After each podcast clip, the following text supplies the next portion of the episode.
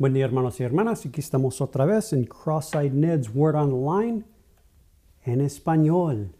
Y hoy nomás quería compartir un poquito acerca de lo que Dios desea y lo que Dios requiere.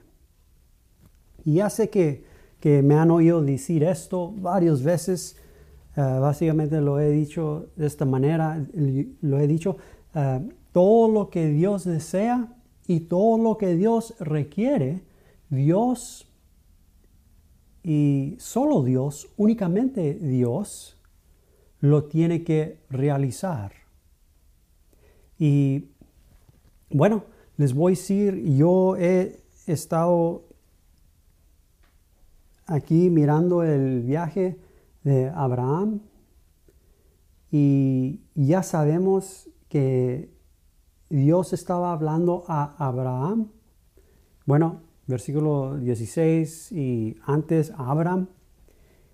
Y en verdaderamente Dios estaba hablando, le estaba hablándole. Es que Abraham pudiera verdaderamente declarar, yo he oído la voz de Dios. En capítulo, déjame ver, capítulo, pienso que es capítulo 16, perdón, un momento.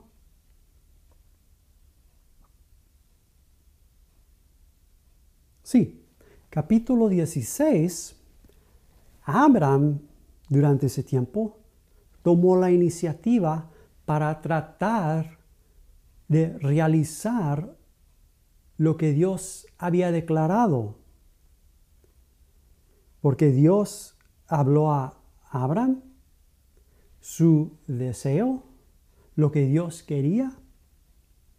Y Abraham tomó la iniciativa para realizarlo. Mis hermanos y hermanas, y ya sabemos, eso se llama Ismael, la habilidad de hombre. En Génesis capítulo 17, Dios se revela a Abraham como El Shaddai.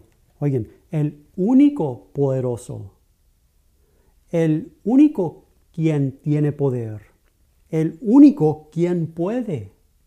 Porque con hombre, Jesucristo mismo lo dice en los evangelios, con hombre es imposible, pero con Dios todo es posible. Se revela Jehová a Abraham como El Shaddai.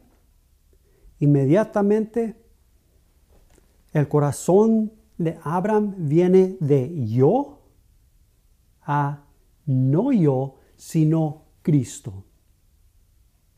No yo, sino el Shaddai. No mi habilidad, sino la habilidad de Dios.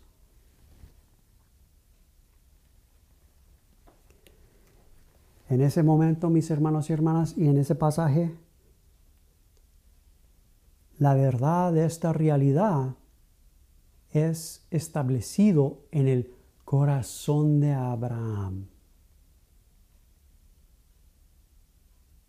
El corazón de Abraham ha venido de yo a no yo, sino Cristo. Al conocimiento de Dios de una manera mayor de estar sometido al conocimiento de Dios, su corazón, de una manera mayor, por medio de la obra del Espíritu Santo. Oígame, el poder de El Shaddai. Ahora, esto ya está establecido en el corazón de Abraham. No yo, sino Cristo. Génesis capítulo 22.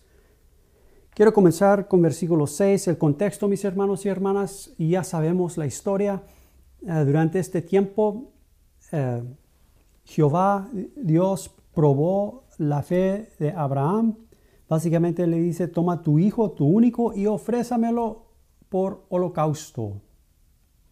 Es un tremendo testimonio de Jesucristo, mis hermanos y hermanas, de Cristo y Cristo crucificado. Vamos a comenzar a leer en versículo 6 de capítulo 22, Génesis. Y tomó Abraham la leña del holocausto y la puso sobre Isaac su hijo. Tremendo, mis hermanos y hermanas. Jesucristo llevando su cruz al Calvario. Y él tomó en su mano el fuego y el cuchillo y fueron ambos juntos. Versículo 7. Entonces habló Isaac a Abraham su padre. Padre mío, él le respondió, he aquí mi hijo. Y él dijo, he aquí el fuego y la leña más.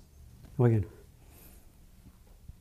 ¿dónde está el cordero para el holocausto?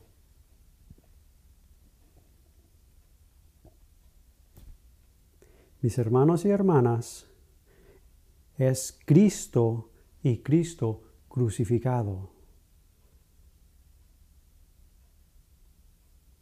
Aparte de Cristo, una cruz no tiene poder.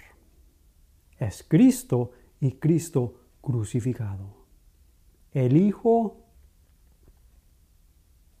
aparte del Hijo, mis hermanos y hermanas,